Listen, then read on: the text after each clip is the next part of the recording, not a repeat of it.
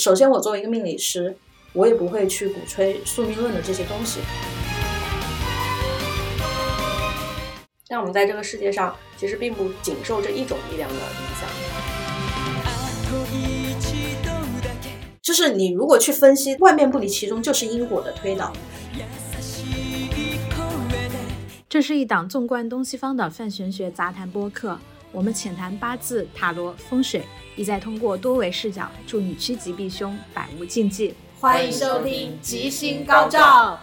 今天就我们两个人，呃，对，今天就我们两个人。其实今天就是想聊一下，嗯，因为我看千灵每次都在写那个择日，择日从一九年的时候就在写了，就是各种换地方写，然后现在阵地比较稳定，就在公众号里面写。然后，但是我每次看那个择日，就因为小的时候不是有那种黄历嘛，万年历，嗯，然后他们上面也会写说今天宜干嘛，不宜干嘛之类的，也会有这种，就这种东西会适合每一个人嘛，就不管我是谁，然后我今天都宜干这个事情，不宜干那个事情，就感觉好像不太准的样子。你写那个择日呢，我感觉会写的细一点，嗯，就是你会去区分它是木命人、金命人、土命人，还是他会区分一下，就日柱的那个你是什么属性的，对对，然后再去看说当天你适合干什么。但我就一直不太理解，为什么就每一天会有他适合干的事情。我先从这个话题引入一下我们要聊的话题是吧？我今天是要聊命理学，呃，对，就是命理学，但是每一天生活里面到底有什么用？OK，或者怎么样能够帮我们每天生活过得更顺心，更加心想事成？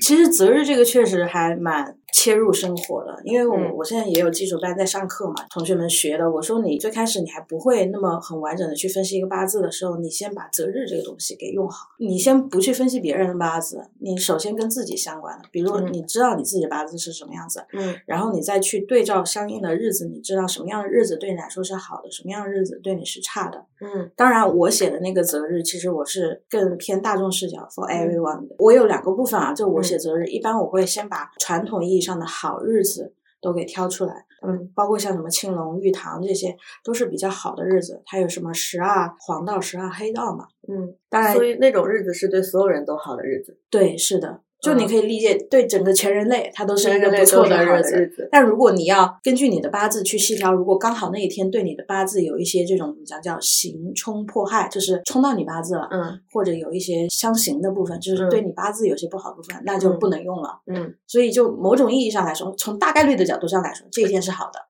对，但如果你需要更精细化的去探讨这一天到底对你好不好，那其实是要结合你自己本身的八字而言的。但是因为择日，你从产品的角度上来说啊，嗯，你是写给所有人看的。当然，你把它做成一款更自动化的产品，就是把你自己八字输入进去，然后你再去对照哪个是更加定制化的这个日子，也是可以的。嗯，但是咱没有开发，没有产品，所以我只能说，我写择日逻辑先从大面上去把坏日子和好日子挑出来。坏日子我也说一下，就是我们传统意义上说的坏日子，就是破日。破日它一般有两种形式，一种叫做月破，一种叫做岁破，是什么意思呢？嗯，月破就是比如今天这一天，假设今天是一个辛酉日。然后这个月不是一个乙卯月嘛？卯酉相冲，就是日子去冲了月份的这个地支，它就是一个月破日。啊，月破日呢，一般就影响的是，比如说人类的情绪，因为跟月亮是相关的，跟这个潮汐涨跌是有关的，对情绪的波动影响会比较大。嗯，然后另外一个叫岁破。岁破就威力更大一点，嗯，岁破就是我的这个日子，比如说以辛酉日来举例，嗯，辛酉日，然后今年又是个癸卯年，嗯，所以也是一个卯酉冲，那个日子冲了年份，对，这一年之中所有地支带酉的日子其实都是岁破，啊，那岁破就是不宜安排任何大事的日子。哦，我自己的学生啊，刚开始上天干地支的课的时候，我最先就跟他们讲这个岁破月破，我会安排作业让他们去观察，在岁破月破这一天身边会有什么样的事情发生。嗯，一般是出行的时候，这个路上的车祸都会肉眼可见的增多，在岁破日这一天。嗯，所以就是那种全人类的好日子或者坏日子，其实就是它本身它的年月日之间有一些特殊的关系。对，是的。就比方说月冲了啊，不，那个日冲了月，或者日冲了年。对，然后这样就会导致那一天其实对全人来说都不太好。对，一般会体现出一些很大的冲突。嗯，比方举例子说，去年二二年三月二十一号，你还记得这一天发生了什么吗？二二年三月二十一二十一号是那个 上海被关了吗？不是，是东航那个坠机事件。哦，那一天就是一个毛友冲的一个。破日，大家可以去查一下。我记得日子是一个一个酉日，然后冲的它是三月份嘛，三月份是个卯月嘛，卯酉冲。而且这个卯酉冲在我们干支学的角度上来说，卯是属木的，嗯，酉是属金的，它就有点类似说金木交战，金和木一起打架，就有点类似于说是这种碰撞啊、撞击啊这种类似的事件。啊，嗯。哎，那会不会有那种就一整个月都不行，就那个月冲了年的这种？会有的。那这样是不是就一整个月都啥事儿都别干？今年就是这个九月份，辛酉月啊，所以今年九月份就是一个特别不好的月份。对，而且我们也讲，今年其实月份上有个特别大的特点，就是五行的力量非常的纯。嗯，比如说我们现在像二三月份，甲寅、乙卯都是。天干和地支都是纯纯的木，这个木的力量就非常的纯粹。那你像我们年份上是癸卯，以卯木为主。然后到了九月份，又是一个非常纯粹的金的力量，叫做辛酉月。嗯，就是从月来冲年。这个月份基本上大家可以拭目以待，九月份肯定是有非常多的这种大事件发生的。哎，那会不会有也有凶中之凶的日？就是那一天，不仅那个月份冲了年，然后那个日又冲月又冲年，类似于这样。会会会。你如果要细化的话，比如说九月份癸卯年辛酉月，然后再带一个卯日的话，嗯啊，那一天会特别的凶啊。我们可以到那天观察一下，就是会发生什么事情。如果你录回你自己八字里面啊，我们讲八字就是根据你年月日时对四个维度，我们讲叫四柱啊，每一个维度有一个天干和地支。如果你八字里面地支里面带了卯或者带了酉的，如果是带了酉的，在现在这个月三月份，你就会非常的波动，因为这个三月份是。乙卯月的这个卯木来冲击你，我前两天还接到很多反馈，因为前两天有一个日子，它就是三个卯木，癸卯年、乙卯月，然后什么什么己卯日，就是年月日都是卯。然后我当时有一个发小，他的八字里面带了三个酉，就是你想三个卯和三个酉直接打架，他当时当天就直接跟他的老板起了非常大的冲突，跟他老板直接在办公室对杠，然后他老板就跟他说：“你直接提离职吧。”然后他现在又去跟他更大一个老板去告状去了，反正现在还在这个流程当中。我跟他说，你你还有下一个卯日，你要稍微注意一点，因为他冲到的是他的事业宫。嗯，如果你八字里面是带卯的，嗯，那到时候九月份的时候就要特别注意，因为是那个酉来冲卯。哦。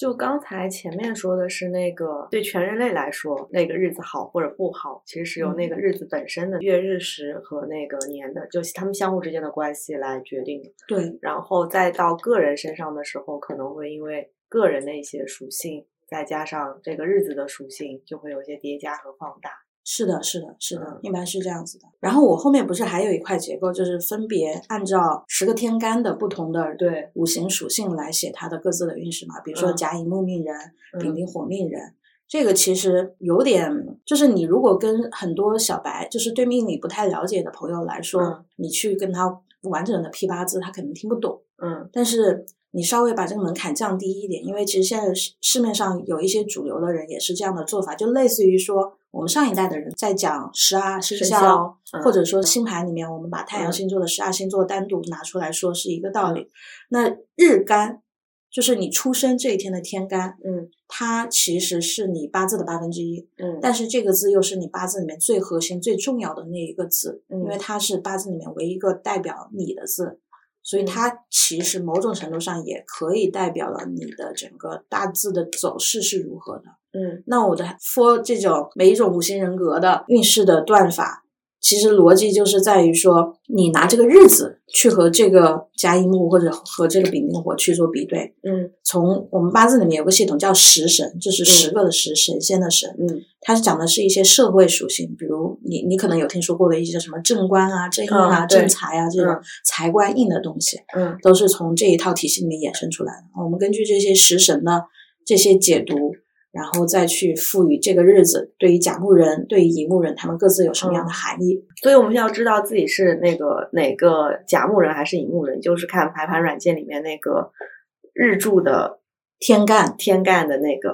嗯，对，就那个字，那个字是什么，然后我们就对应什么样的人。我们天干一共有十个嘛，甲乙丙丁戊己庚辛壬癸，嗯，那其中它是按照两两一对啊，两两是各占的一个属性，比如说甲乙是属木的，嗯。然后丙丁属火，嗯，中间的戊己是属土的，嗯，庚辛是属金，最后两个壬癸是属水的，嗯，不一定排排软件或者你直接去翻一个万年历的产品，找到你出生的那一天，不管阳历或者阴历都可以，因为阳历阴历都是同一天嘛。嗯，找到那一天，然后找到它对应的那个干支历，你去看那个日子的天干，然后就对应我刚才说的那个属性，嗯，就知道了。然后再去对应，就是你写那个择日里面，就那天是是不是是一个好日子？对，当然不一定是我啊，因为现在也有很多人按照这种方法去写择日，因为对于大家来说就理解成本稍微低一点嘛。嗯，哎，那比方说一般两个人，比方说我们结婚嘛，不是都要选一个好日子嘛？啊，一般这种都是怎么选出来的？它其实逻辑是类似的，只是说你在这个地方又额外加入了一个八字。嗯，那它不是一个，不是一个一加一。它相当于是一个一个平方系数了，嗯，就是同时你要参考女方的八字，就有没有对她有一些不好的日子，嗯，比如说我刚才说的那种冲她的啊、刑她的呀、害她的这些日子，如果有，首先把这些东西剔除掉，然后剔除掉以后，然后你再去看男方，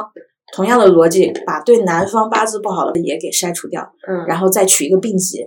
哦，其实你会发现剩下的那个好日子就不多了。嗯，但是我可以额外再说一嘴，就结婚它的逻辑还是有一点，就第一，你从命师或者从这个择日的咱们这个咨询师的角度上来说，你肯定是优先跟他选好日子，但是你某种程度上你还要结合民俗或者说结合现实情况去选，嗯，比如说领证和办酒，嗯，对啊，就完全不是一个逻辑，嗯，因为。这个就直接跟现实生活挂钩，因为领证民政局只有周一到周五才开门。嗯，对。呃，偶尔可能有周六、周天，周天一般不开门。嗯，就一般你如果去选领证的日子，一般是周周六、周一到周五。对，周一到周五的这个日子工作日。如果你要选这个办酒的日子，首先它要临近假期。嗯，所以你就会发现，大多数人都是扎堆结婚。比如说，一到了这个劳动节，或者到了这个国庆节，对，就是集中某一天，朋友圈里面好多人都在结婚。对，要么同一天，要么就前后差个一两天。对，因为你如果在这个节假日的范围内去选，比如说国庆节这八天里面，好日子基本上就那么一两天，可选范围其实很窄的。而且它还涉及到一个情况，就是这对新人得提前去跟这个酒店去沟通，要定要定位置。嗯，反正我知道，我之前帮朋友看前同事啊，提前一年去找那个酒店都订满。当然，可能跟地域也是有关系的，杭州可能市场紧俏一点。嗯，但这个跟事情有关吧？比方说，我今天是要结婚，嗯，还是或者我要搬家。或者我要嗯公司开业嗯这种，就他的好日子都是一样的吗？不太一样。嗯嗯，可以稍微说一下结婚。其实某种程度上来说，如果从好日子的角度，我们会挑选一些，比如说满日啊，或者开嗯开日比较适合开业。嗯，然后青龙日也是比较青龙日，我讲就是诸事顺遂嘛，很多事情都可以干。就会优先去挑选这样的日子。首先，第一层它满足是个好日子的这个条件了，然后第二层我还要满足符合他们俩的八字。嗯啊，然后再说一下，比如说搬家，搬家的话，我们一般其实会优先有的选的情况下，会挑一个水属性比较旺的日子，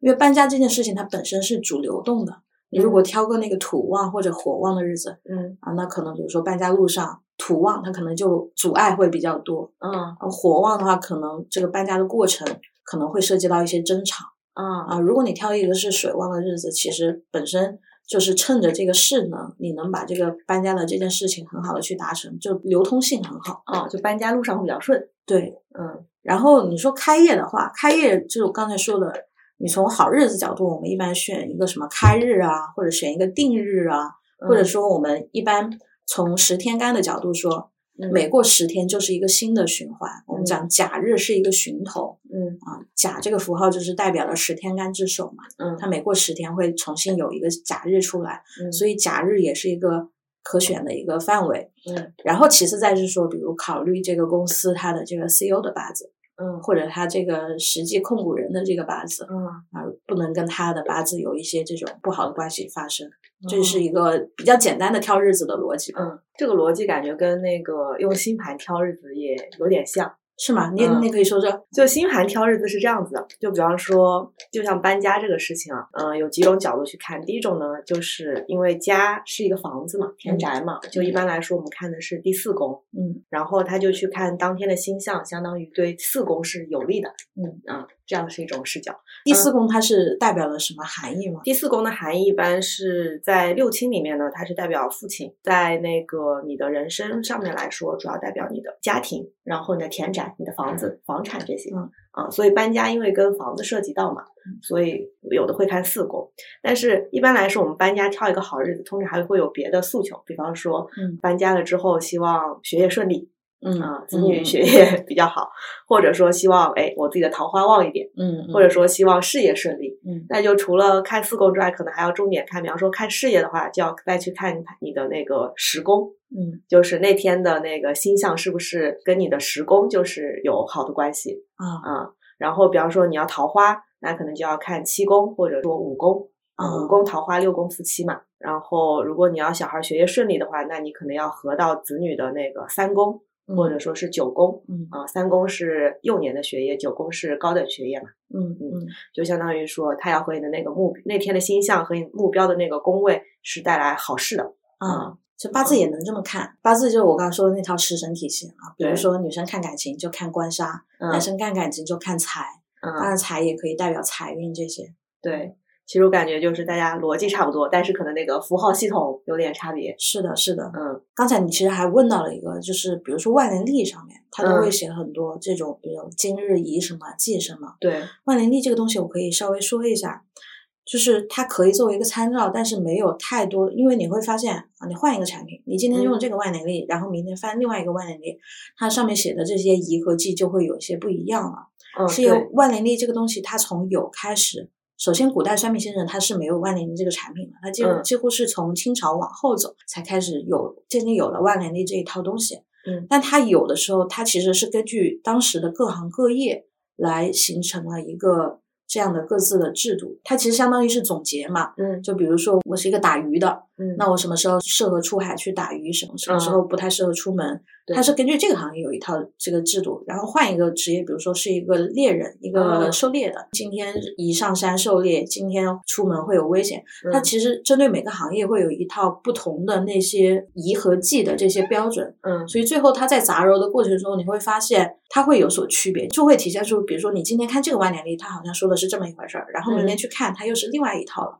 是这样一个原因。越往现代走啊，现在很多产品，比如说这 A P P，它在整合的时候，它可能把一些古代的东西给去掉了，比如我刚才说的一些什么狩猎啊，嗯，或者这个取鱼啊，就是就去沐浴，对这些东西，因为是古代我们农业生产是为主嘛，嗯，那现在更多的产业的，我们现在主要是第三产业了，是的，是的，是的。所以现在万年历还是会有啊，你就再去看一些更古老的万年历，他们上面的那个说法跟现在就不太一样。包括那时候的人，他建房子，他要选日子。那建房子还会分步骤，比如说你什么时候去打地基，什么时候去把房子盖起来，什么时候去把这个房子开张，然后入户开始入住到里面，它都有不同的日子的选择的。这也是会根据不同行业会有所差异。现在感觉好像建筑行业还是对。这方面比较看重，但其他行业商业开业也会有吧，但其他行业好像就比较少关注这个日子的这个问题了。我说个典型案例吧，就是这个你关不关注，其实会直接体现在你这个业务开展上的。我在阿里最后一站是钉钉，嗯，然后钉钉去年出现过一个 P 零 G 的故障，是直接上了热搜的，嗯，那一天好像就是。就是一个破日，那天还开了一个发布会，嗯，但开发布会之余，好像整个钉钉就崩掉了，然后上了热搜。啊，所以其实，比方说我们每次上线什么产品的时候，也得稍微看一下日子，不要在破日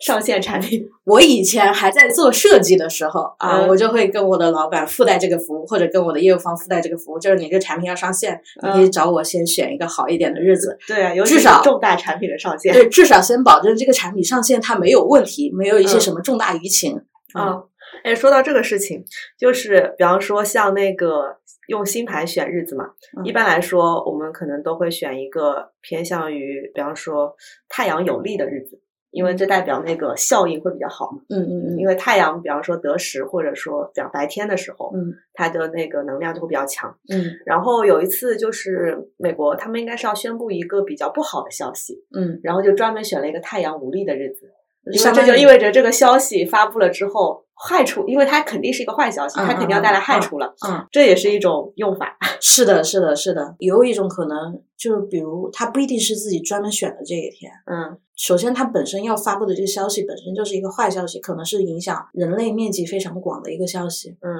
那它本身这个消息的能量，就是那个坏的能量就聚集在那了。嗯，所以他如果在时间上去应试的话，就按照我们的角度上来说，从因果的角度上来说，它一定会体现出在一个坏日子来出现这个消息。啊，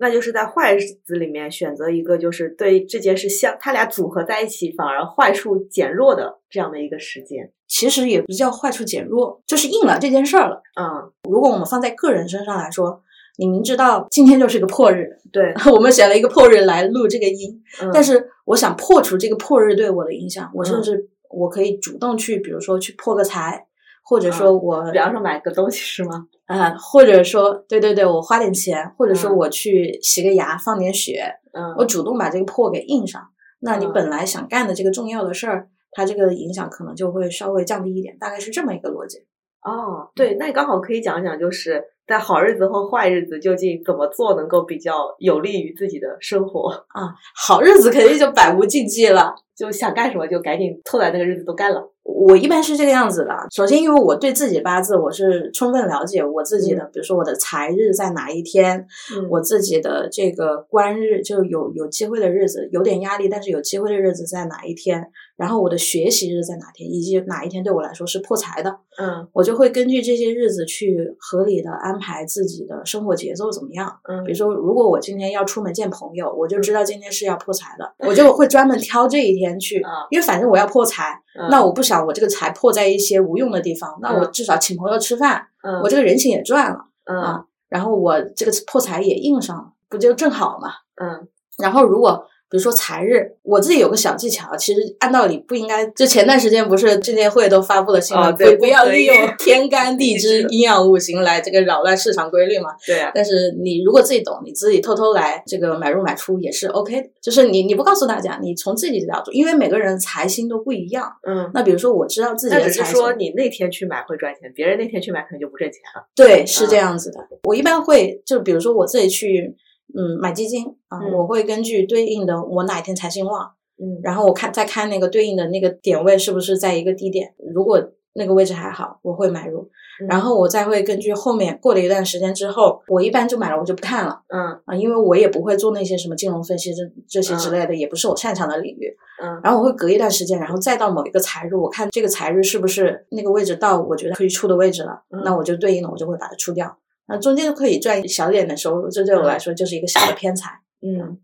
啊，所以买入和卖出的那天都应该是财日。按道理来说是这样子的，但是啊，其实八字也要分，就是你从八字的角度上来说，因为我们八字它会区分你是属于身强还是身弱。嗯我们一般讲身弱的八字是有点不担财的，啊就身强身弱这个概念，我稍微讲一下。身强身弱其实往往放在俗话语境里面来讲，就身强就是相当于命比较硬，嗯。但是大家一般对于这个会有一种刻板认知，就觉得命比较硬，是不是？那就是我身体比较好，或者说我遇到了一些会克别人。对，我会克别人，或者我遇到一些大灾大难，我熬一熬、扛一扛也就过去了。嗯但它其实底层逻辑不是讲的这个，这这只是一种外显的一种感觉。因为身嗯强的人，他的性格确实是比较自我的，或者说更多的关注力都放在一些自己的诉求上，这种感受。它其实底层是讲的你八字，就八字你的那个日天干。我们回到刚才讲的那个日天干，代表了你自己。这个日嗯天干它是不是受周围帮扶的力量足够多？嗯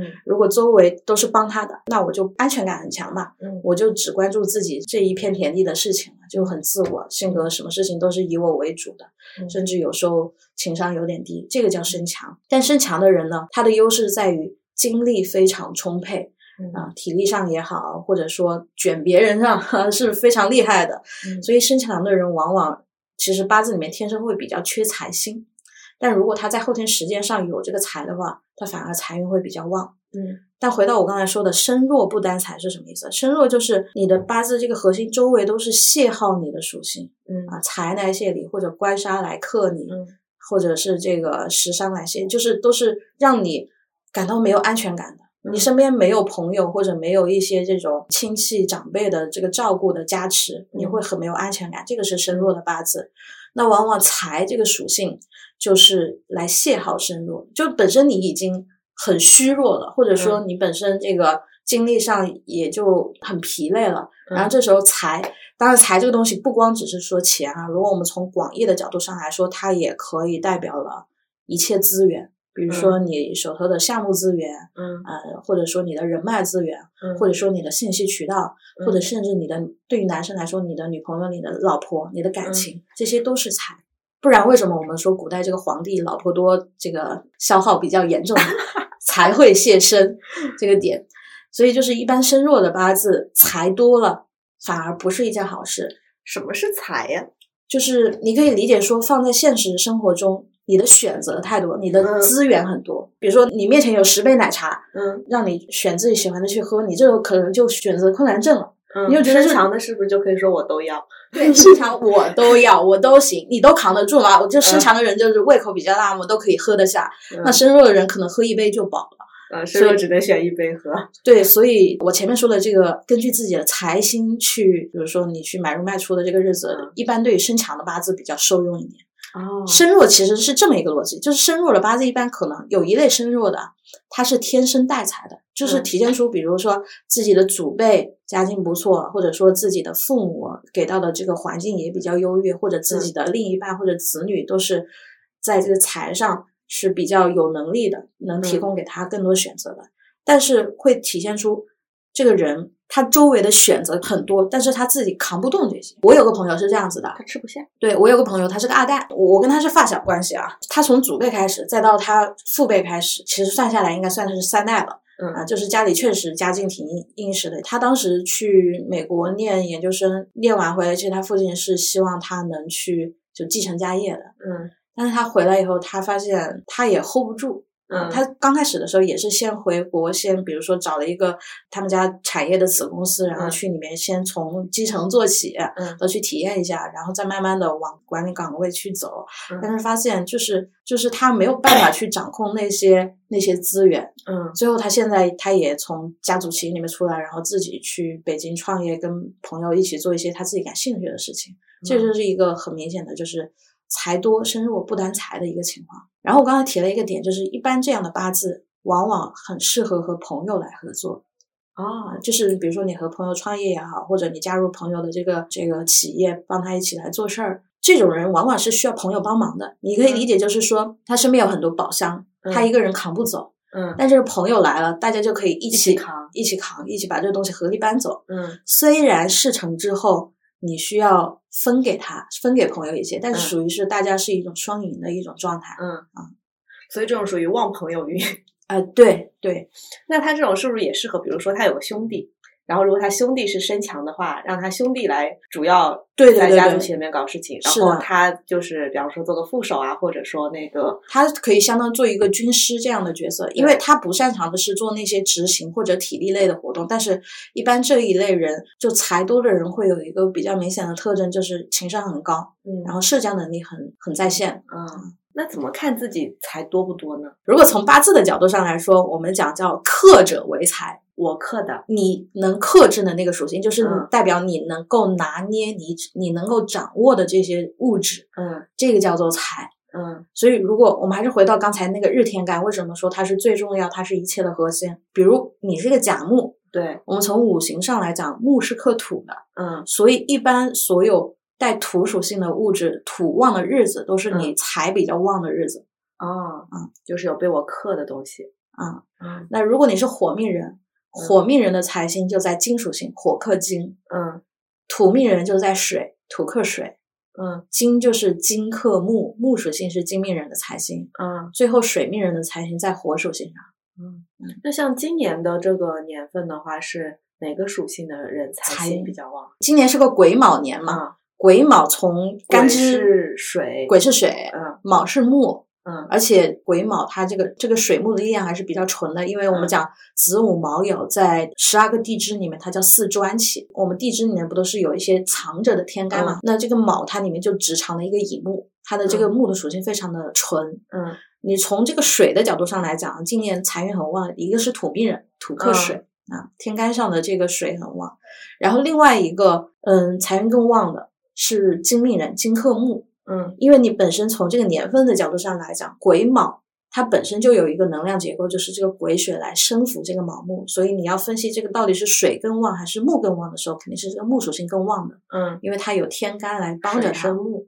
嗯，那我们是不是可以把这个运用到炒股上？就是看什么样属性的公司在今年财运会比较旺，那么它的业务就会比较好。对，理论上这个是是可以做的。但是本身其实，如果你从这个工具角度上来讲，它确实是有一点落入这种我们讲不可知论，或者说它本身就是一个没有办法百分百啊。但是金融分析这个事情，你不管本来就没有百分，不管你用哪一套理论都没有百分百。对，是的，是的，嗯。那像今年应该是金克木，木属性比较旺，那应该是金属性的行业比较容易挣钱。呃，对你如果从这个角度上来讲的话。金属性的行业，比如说传统的制造业，这些是偏金属性的啊。比如说你什么造车啊，或者什么造轮船啊。新能源，嗯，新能源有一点偏火，嗯，跟能源、电力啊这些相关的火属性会多一点点。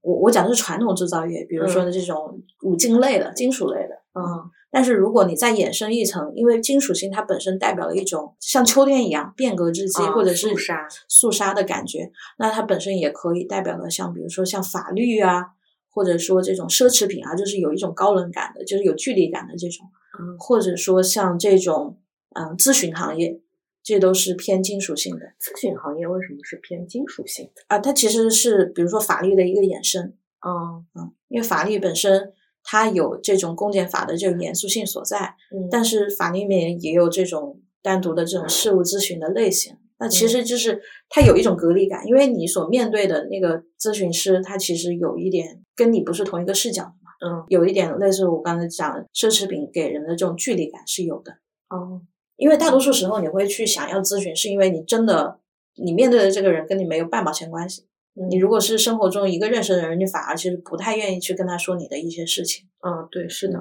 嗯。你可以讲讲从这个西方的角度，就是那个怎么去断财星。西方没有明显的财星，它的那个领域的话，就是嗯，一般二宫、二宫和八宫是人的财，它也分这种正偏财嘛。嗯，二宫偏正财，八宫偏偏财，因为八宫就是那种有种意外之财的那种感觉。嗯嗯，因为八宫通常都是预示着一些突然发生的事件。你有可能突然死了，就如果比方说八宫的那个星星象不好的话，就有可能会突然死，会有类似于这样事情。然后如果八宫的星象好的话，就有可能就是大笔的意外之财，就它是一个福兮祸所依，就是福祸相伴的一个宫。哦。然后二宫一般就是你正常的那个赚钱赚的钱，然后其实还有四宫也会跟你的财有关。嗯，四宫的财就比方说你买房子挣的钱，或者说你的祖辈留给你的钱，家庭环境好留下来的钱。嗯，所以四宫也会跟钱有关，然后十宫呢也会有点关系，因为十宫代表的是你的事业，嗯。嗯，你的声望，嗯，但十宫可能我感觉它可能更偏八字的官吧。是的，是的，嗯，就因为你事业高，声望好，不一定有很多钱，你也不会缺钱。对，是你在那个位置，你也不会缺这些。对，但是可能不会表现为就你有很多的钱这样的一个形象。嗯嗯，所以这些宫都会跟一个人的财有关系。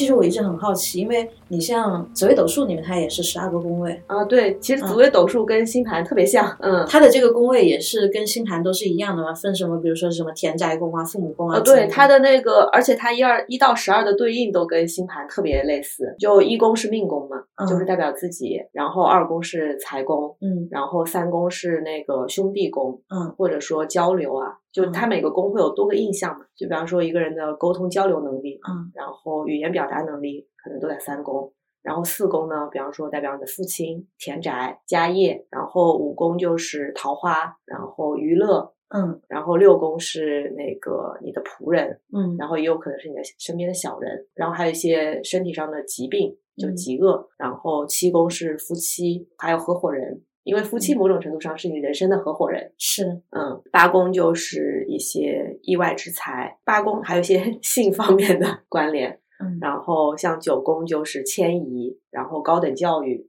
这些，十宫是事业，十一宫是朋友，嗯，然后十二宫，十二宫的那个这个跟紫微斗数相对来说有一些倾向性的差别，紫微斗数里的十二宫是叫福泽宫。嗯嗯，星盘里面十二宫，它一般认为是也有点跟前世之类的相关，因果因果之类的。然后，但它主要是一些比较隐晦的东西，还有一些小人也会在十二宫。十二宫不好，可能会比较容易犯小人。嗯，不过从这个角度讲，就是你为什么人生会犯小人？就一个人无缘无故的，为什么他要来犯你，不去犯别人？嗯，通常都是因为你前世可能 做的业不太行。哦，哇，这个还挺有意思的。对，然后如果你前世就是做的越好，那你就会有福泽啊。就会无缘无故就有人要帮你啊，啊，就会有这些东西。我感觉像是就是紫微斗数和星盘特别像，我感觉紫微斗数有点像是说，就是一个传统东方和西方的一个 纽带的，就就是术数界啊这种感觉。然后还有七正四余，嗯，其实也很像。是紫微斗数它里面还讲三方四正，就是它的那个三方，就是我们讲的八字里面的三合。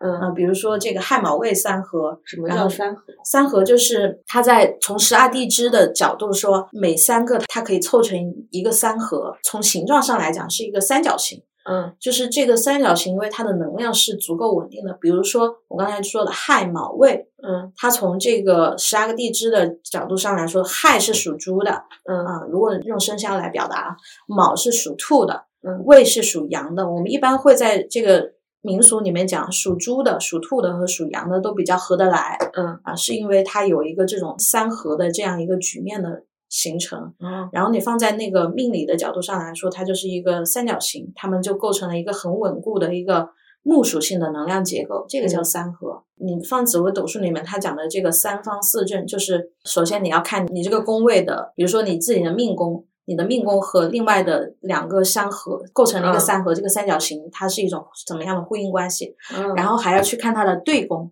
就是它对面直接冲着一百八十度的那个宫位是什么样的一个关系？我感觉紫微斗数和星盘唯一的差别就是星盘有星座，紫微斗数没有星座。紫微斗数主要是宫和星的关系，是的，是的。然后星盘的话，它有宫和星，还有星座，嗯嗯。但是在就星盘，现在看星盘其实也分成古代的和现代的，嗯，然后现代会比较看重星盘的那个状态，然后但是古代的其实主要也是看宫和星的关系，那跟紫微斗数有点类似，对，比较像，就是跟七正四余这些都比较像。我我其实一直很好奇啊，就是这个古占和现在，如果放在应用层面上来说的话，它会有什么具体的区分吗？嗯，现占比较强调你的心理过程，然后古占比较强调你人生会发生什么事，客观的会发生什么事情。古占跟八字命理有点像哎。对，嗯，就是古占，因为它主要看的是那个你的星体落在不同宫位，嗯，然后看你那个星体它在那个宫位之后，它的表现是什么样子的，就它的状态，它有没有被行冲到，嗯，然后如果它被行冲到或者被克到的话，那个星体的状态就属于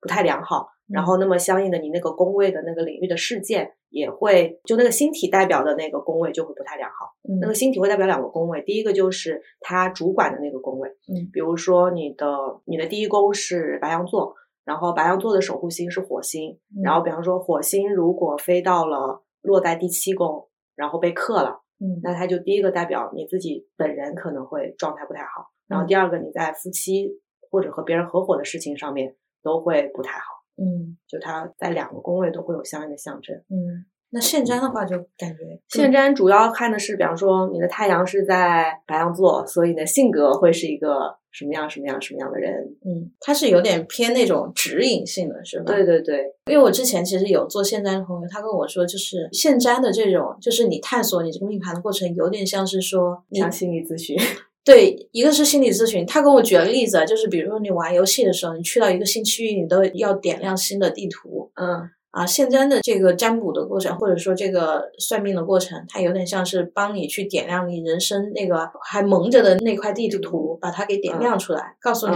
这个地图里面都有些什么东西，什么东西适合你这些。嗯，古占就会断事。占星我了解不是很多啊，但是反正从因为身边朋友也挺多的，做这个现占这一块的，我觉得它跟八字命理其实有一个。还蛮本质的差异，因为八字命理其实追根溯源啊，就是你探讨，比如说这个人性格的成因，或者他某一段时间他会发生什么样的事情，它有点类似说在探讨你周围环境对你有什么样的影响，它更注重因果。比如说我们的四柱年月日时，它分别代表了不同的宫位，年柱可能是你的祖先宫。嗯，然后月柱是你的父母宫、兄弟宫或者是事业宫，嗯，日柱是你的夫妻宫，嗯嗯，因为跟你是。肩并肩的就在你坐下，日柱的下面，嗯，然后时柱就是子女宫，然后他们又可以分成不同的年龄阶段啊。从古书里面讲，一柱等于十五年啊，因为那时候的古代的人寿命没有那么长，所以四柱你算完了也就六十岁的样子。对啊。那现在主流的说法，比如说一柱是十八年或者二十年，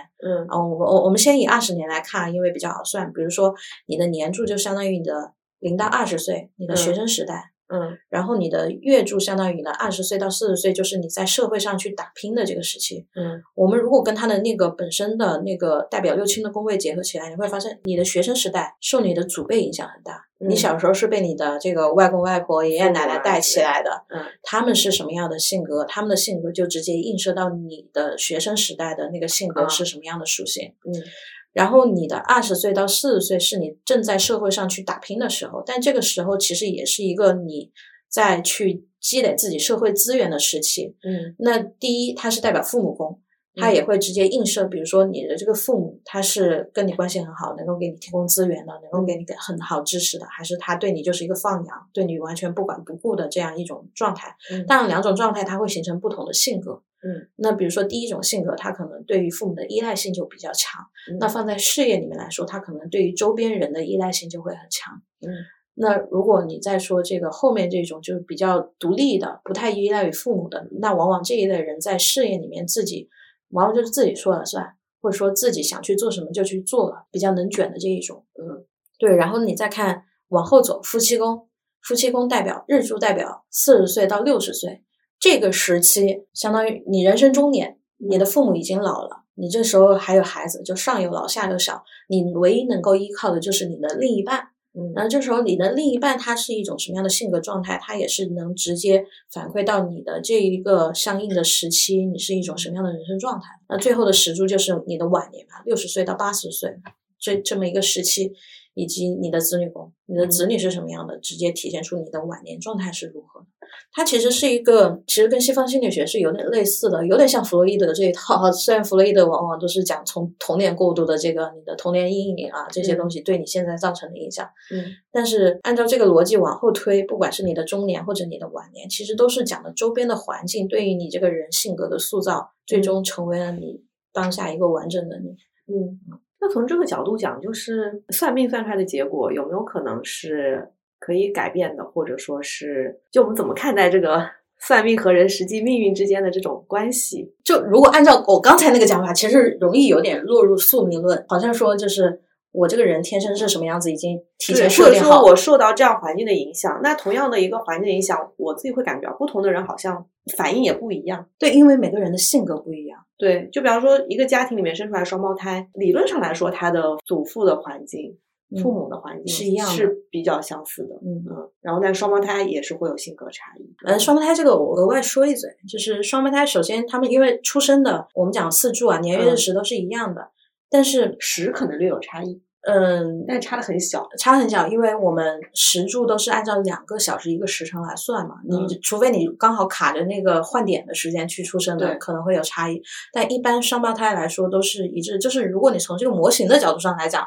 他们性格是比较类似的，然后甚至他们后天的运势都走的一样的，因为我们这个后天大运和流年的排法都是根据你的这个流年是固定的，比如去年是壬寅年，今年是这个癸卯年，是根据六十甲子的顺序固定的，大运的排法是根据你的这个月柱。它的天干地支是什么？然后根据你是男生还是女生，然后顺着排逆着排把它排出来的。嗯，所以按理论逻辑上来讲，一对双胞胎他们的这个性格和运势应该完全一样的。嗯，但是其实它会涉及到一些人生重大节点的一个不同。就比如说最大的分水岭，就一般双胞胎你会看到他。从小到读书的时期，他都还是比较类似的，可能性格上会有一点类似的差异。嗯，但是比如说到了选大学，但成绩啊什么的也会有差异。嗯，对，嗯，就是它其实是一个小的差异，慢慢慢慢。变成了一个大的差异，它是一个有点这种这种滚雪球的这种效应的感觉，嗯，然后导致最后说这两个人他的人生路径会完全不一样，因为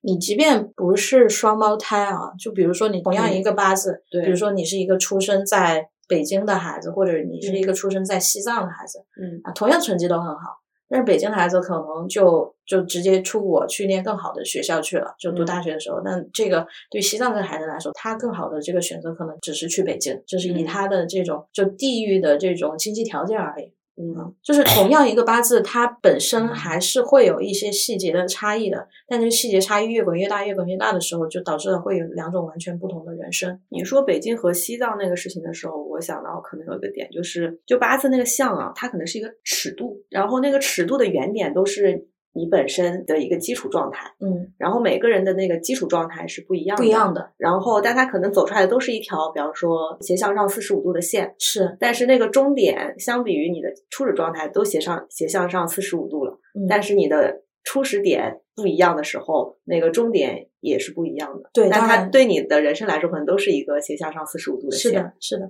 不是有一个这个故事嘛？反正很多地方都说这个故事，就说朱元璋，因为朱元璋他本身自己是从草根当了皇帝嘛，嗯，然后当然他身边有一个非常厉害的，那他得是个斜上下九十度的线了。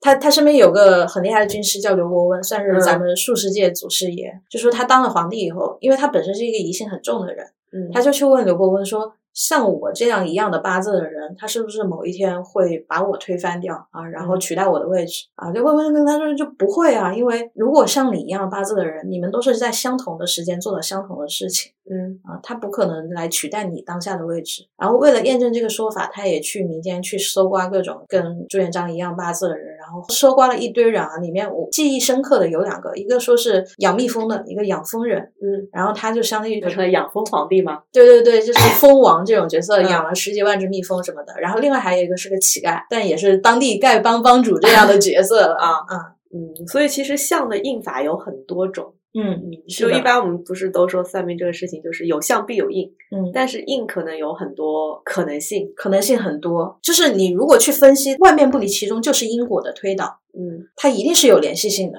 然后再回到你刚才说的，就是宿命论这件事情啊，就是从我的观点里面来看的话，首先我们不是经常有一句话说叫做“天命不可违”嘛？嗯，从这个东方玄学的角度上来说，我个人的观点就是，首先我们理解什么叫天命，就古代人所认知的天命其实就是自然规律。嗯，比如说这个地球的公转自转，比如一年四季这种东西，你没有办法说你凭借一个人类。不光是你自己啊，当然，比如说全人类，就是就像《流浪地球》一样，把这个地球带走了，带走了也是可能的。那就违反了，违背了天命。对，就 那太阳都没有了，那就改变了天命。那那时候整个的这些立法也好，这种都全部要重新推翻重来了。嗯。但是如果以你个人的角度上来说，你完全不可能去，就你说你改变一个日子，你都不太可能。嗯。比如今天如果是个火旺的日子，你都不可能，比如说把它变成一个水旺的日子，那这个天命当然是不可违的。但是在这个天命不可违的大主题之下，你的运势它不是一个绝对值，它类似于是一个箱体，就是在一个黑箱里面，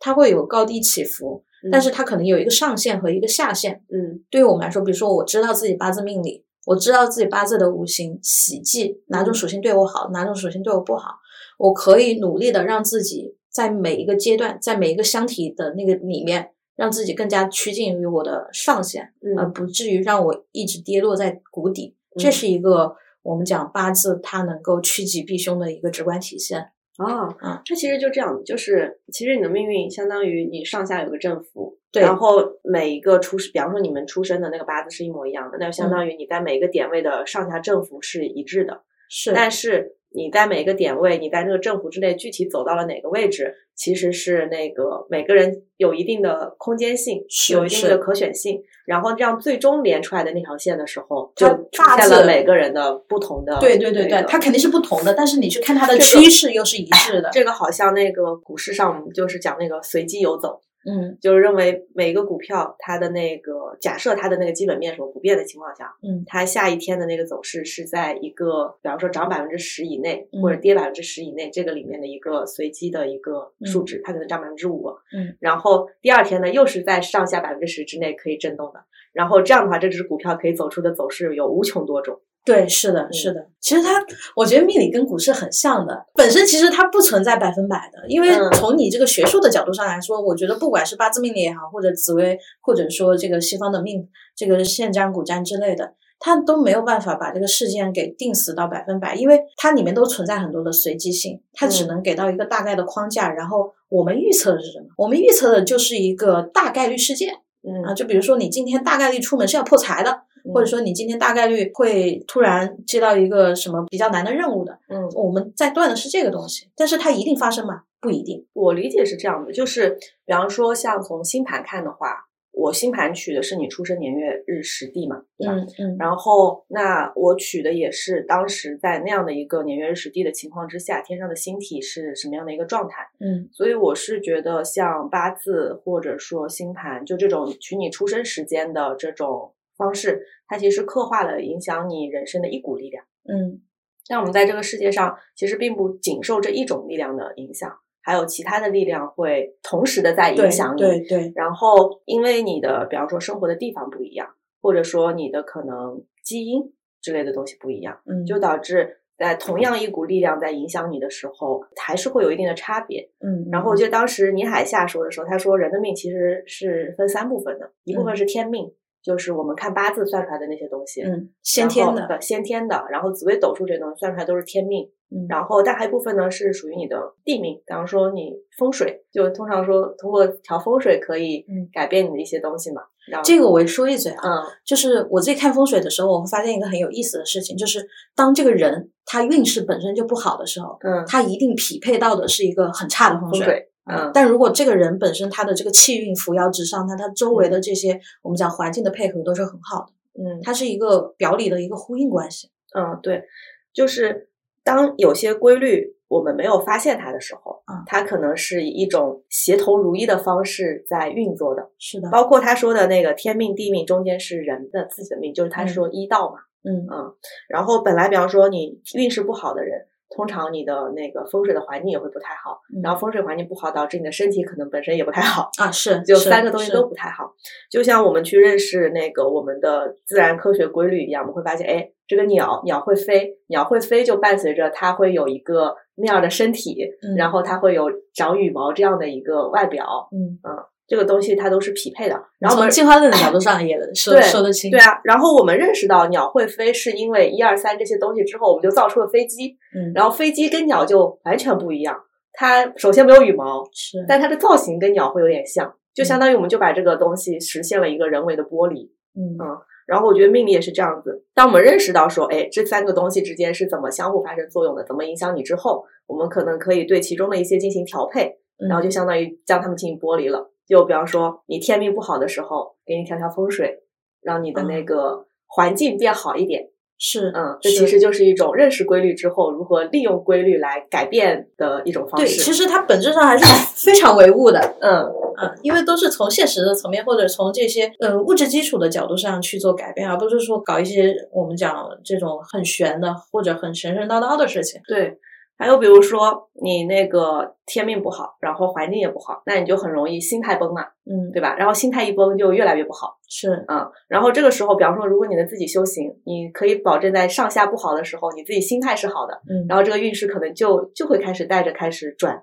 是嗯。你从我们自己的角度，就八字的角度上来讲，也是这样子的。就东方玄学里面讲究一个阴阳互化嘛，就一件事情，它从出生到它盛大长到最顶点，它肯定就要极盛转衰了。那一个事情到最低谷的时候，它也会慢慢开始往上升。八字命理其实对于我们的最大的作用，我我想说的这个点就是，你知道什么时候自己是上升的，嗯，而且你知道一旦到达顶点，你就往下落了，这时候你可以一直收着。啊，你可以永远让自己不要到达那个顶点，嗯啊，你就会一直是往上往上的这样的一个一个状态。当然也不可能一直，因为时间对你的影响还是在的，人不可能完全脱离时间的影响。然后再者是我们如果从反方向的角度上来讲，啊，你知道你的运势是一直往下跌的一个状态，也就是你刚才说的，我可以去调整自己的心态，嗯，那这个时候我我可能知道不是我事业发力或者不是我生活中往前进的时候，我就沉下心来，比如我多去学点东西。能在这个时候能有更多的沉淀，所以为什么有厚积薄发这个词语？是因为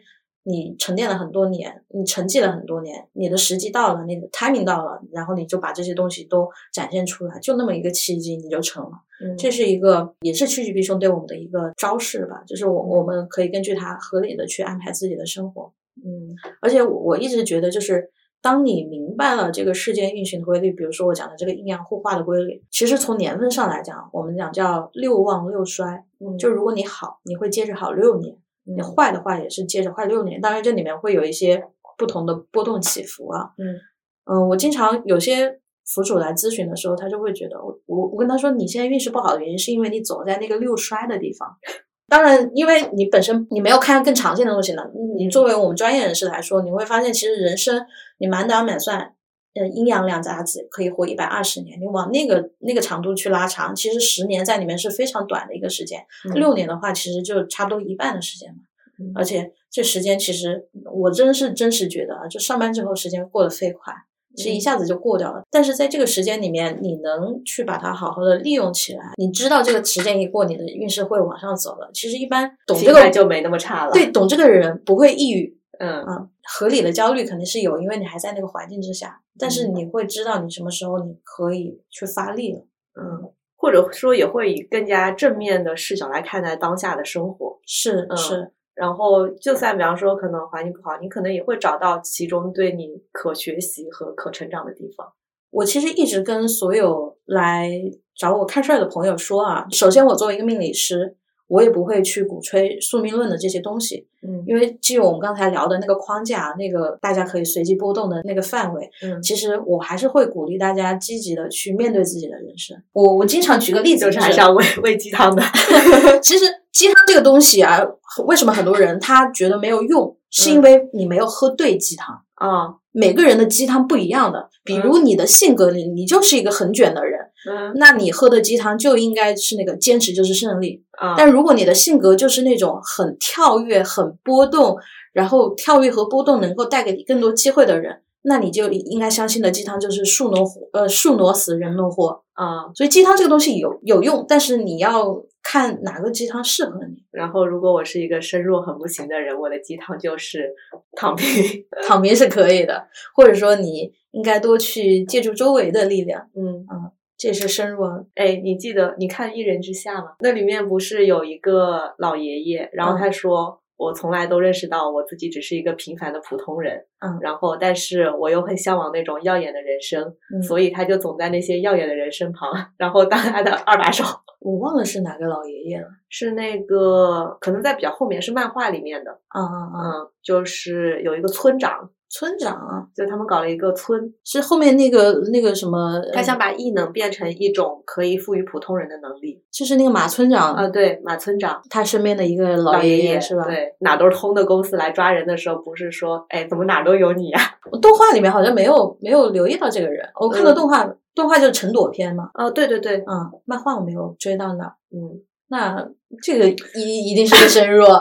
对他应该是一个身弱，他就是站在牛逼的人边上，在一个身强的人边上。马村长肯定是个身强，是的，这还是挺有趣的。呃，然后我刚才其实我想讲了，因为我是一个重度的 A C G 迷啊，就是游戏、漫画什么都都会沾一点，动画都会沾一点。找我咨询同龄朋友会多一些。嗯，我会跟他们举例，就比如说你去玩这个王者荣耀，或者你去玩英雄联盟。嗯，就里面有一个职位叫打野，嗯，就打野就是专门在野区里面逛，然后拿各种 buff，然后再上线去扎人、去带节奏的这样一个，就比较像后球后卫嘛。对，是的，我就跟他说，其实这个运势啊，这个东西，它就有点像你去在野区打的红蓝 buff。嗯，就比如说这个时候红蓝 buff 加在你身上是一个好的作用，是让你这个输出更加提高，或者你的回蓝效率更高的。嗯，然后你上线去抓人去带节奏，你就更有利一些，更能拿人头拿经济一些。嗯，但是你也有选择，就是说你把这个 buff 浪费掉，在野区里面闲逛，你不好好利用这个 buff。嗯，啊，就是两种选择，这选择其实是你自己可以去决定的。嗯，如果你决定你要带领大家走向胜利，完成这一局的整个节奏的翻盘或者怎么样，你应该好好利用这个 buff。那放在我们现实生活中也是一样的，有一个好的运势加给了你，你应该合理的去利用它，而不是说我我有好运势我就躺平就好了。嗯，其实当往往当你真正什么都不做的时候，这个好运势就被浪费掉了。嗯嗯，所以说桃花运来的时候就应该是天天出去浪。天天到人多的地方去，对你应该多去接触更多的人。嗯，其实我身边有认识很多朋友啊，他就一直问我，为什么我一直没有办法？嗯，我身边有很多 母母胎单身的朋友，为什么我没有办法一直脱单？然后我也会告诉他，你在什么时候大概率可以脱单。嗯，但是他反而在那个时候，那个时候确实遇到了还不错的心仪的男生，但是也没有脱单。那这个时候就是缺乏一个你去主动的一个这样一个契机。嗯，其实往往就是这个运势在的时候，你还是需要更多的把自己 push 一下。就如果你想达成这件事情，嗯，你应该主动去做，而不是说等着这个天上掉馅饼，或者等着这个 buff 直接掉在我身边。嗯，我自己感觉是这样子。其实当运势来的时候，你天然会有一种冲动的。呃，会对。然后，但有的时候呢，大家会在就是大家的那个意识，有时候就是后天意识太强了，会压制住那种冲动，或者说跟那种冲动反而产生一种内耗，会有的。比方说桃花好的时候，你可能本身就会想，哎呀，我想多出去逛逛。然后或者有朋友找你聚的时候，你可能就是会比较想去聚，嗯。然后或者见到喜欢男生的时候，其实内心会有种冲动想去联系他，但是会有很多。意识上的其他声音跟你说，比如说，哎呀，以往的，对对，以往的经验啊，这些东西，然后会压制住你，然后导致你错过这种机会。其实有时候人只要保持一种放松的状态就好了。嗯，然后那种力量，有些力量会天然的指引你，就是去赚到你该赚的钱。这个就其实说到你之前给我发的嘛，其实就是一个我们讲叫无为，顺势而为的过程。就你要感觉到那个势，你不要用你自己的意识或者后天的一些观念去压制你的对抗它，是嗯？对对。顺着这个事，其实很多事情就自然而然的。但其实我我讲起来，对于现代白领来说还是蛮难的，因为大家在那种高强度的工作之下，其实已经形成了很多刻板认知的东西，或者是主观对抗的东西。对，是的。你要放松下来，还是真的蛮需要。比如说，你周末能有一个清静的状态，对，而不是说我周末再去娱乐、再去社交。其实娱乐、社交这些东西都是消耗自身。是，嗯，就需要静静，然后你就会感觉到内心来自内心的指引，嗯，这个就很玄学了。下次可以聊聊关于禅修的话题，嗯，正好聊到静静这个话题，我觉得对现代人还蛮需要这种环境，或者说我们蛮需要这种场域或者这种体验的。嗯，是的，我们差不多差不多，嗯，行，那我们就看了。